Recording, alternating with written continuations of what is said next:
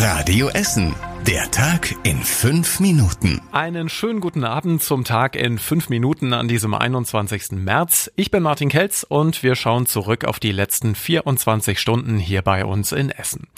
An der Alfredstraße in Rüttenscheid hat es heute Nachmittag gebrannt in einem Restaurant. Das Feuer ist in der Küche ausgebrochen, offenbar durch eine Fritteuse. Die Alfredstraße war in Richtung Stadteinwärts voll gesperrt. Es hat lange Wartezeiten in Rüttenscheid gegeben für alle Autofahrer. Die Feuerwehr hatte die Flammen allerdings schnell im Griff. Verletzt wurde nach letzten Erkenntnissen niemand. Im gleichen Gebäude hat es auch 2017 schon einmal einen Küchenbrand gegeben. Das große Feuer in einem Möbellager in Krei ist wohl aus Versehen ausgebrochen. Die Polizei in Essen sagt, dass sie jetzt gegen zwei Verdächtige ermittelt. Die sollen mit leicht brennbaren Stoffen hantiert haben und dann einen Fehler gemacht haben. Die Ermittlungen sind aber noch nicht abgeschlossen. Bei dem Feuer vor zwei Wochen ist eine Halle voll mit Möbeln komplett ausgebrannt. Die Rauchwolke ist in ganz Essen und im ganzen Ruhrgebiet zu sehen gewesen. Beim großen Feuer auf dem Recyclinghof in Altenessen sieht es etwas anders aus. Da gibt es Hinweise, dass Unbekannte etwas auf den Hof geworfen haben. Ob das das Feuer ausgelöst hat, ist allerdings noch nicht klar.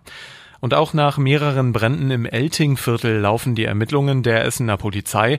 Seit Mitte Februar haben in dem Wohngebiet im Nordviertel hier bei uns in Essen mehrere Müllcontainer, Fahrräder oder auch ein Dixie-Klo gebrannt.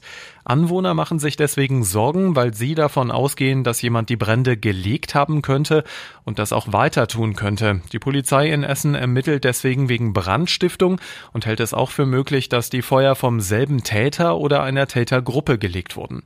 Wegen der örtlichen und zeitlichen Abstände kann ein Zusammenhang laut Ermittlern nicht ausgeschlossen werden, heißt es. Eine Zusammenfassung der Brandermittlungen hier bei uns in Essen findet ihr bei uns im Netz auf radioessen.de. Die Kirchen bei uns in der Stadt begleiten das Live-Fernseh-Event The Passion. Der Dom und die Marktkirche in der Essener Innenstadt sind vor und nach der Live-Inszenierung vom Sender RTL geöffnet. Die letzten zwei Jahre hat es wegen Corona mit The Passion nicht geklappt. Da ist die Veranstaltung ausgebremst worden. Jetzt sind sich die Produzenten sicher, dass alles klappt. Und es ist auch viel Prominenz dann mit dabei. Alexander Klavs ist unter anderem als Jesus zu sehen. Henning Baum hier aus Essen spielt mit und Thomas Gottschalk wird die Show moderieren. Essens Oberbürgermeister Thomas Kufen bittet den Bürgermeister der russischen Stadt Nischni Novgorod um Frieden. Die beiden Städte sind seit über 30 Jahren Partnerstädte. Kufen fordert von seinem Kollegen in Russland, alles dafür zu tun, den Frieden wiederherzustellen und zu bewahren. Gleichzeitig sagt er auch, dass die Städtepartnerschaft nur noch schwer aufrechtzuerhalten ist. Bisher will Essen an der Partnerschaft aber festhalten.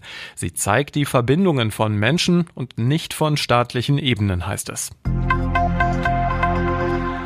Ein Lehrer der UNESCO-Schule im Südostviertel ist einer der besten Lehrer Deutschlands. Tobias Kammer unterrichtet Französisch und Pädagogik. Außerdem gibt er auf YouTube Tipps zum richtigen Lernen und äh, macht da zum Beispiel auch Erklärvideos über pädagogische Themen. Und er freut sich jetzt total über seinen Titel ja, das, äh, das geht tatsächlich runter wie Öl, muss ich sagen. Das ist, das ist schon klasse. Das freut mich total. Die Schüler aus dem Südostviertel haben ihn selbst für den Deutschen Lehrkräftepreis vorgeschlagen.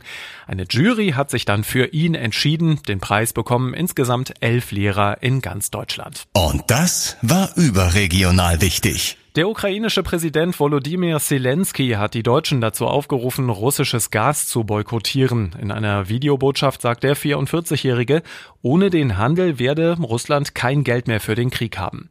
Und die Social-Media-Plattformen Facebook und Instagram sind in Russland per Gericht als extremistisch verboten worden. Blockiert sind beide Dienste in Russland schon länger. Und zum Schluss der Blick aufs Wetter. Ihr habt zum Feierabend hier bei uns in Essen so ein bisschen Restsonne zumindest noch abbekommen.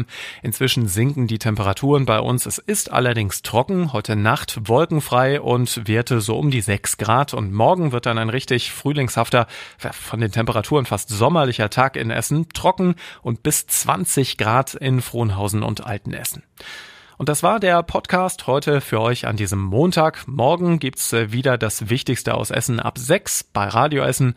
Und ich wünsche euch noch einen schönen Feierabend. Das war der Tag in fünf Minuten. Diesen und alle weiteren Radio Essen Podcasts findet ihr auf radioessen.de und überall da, wo es Podcasts gibt.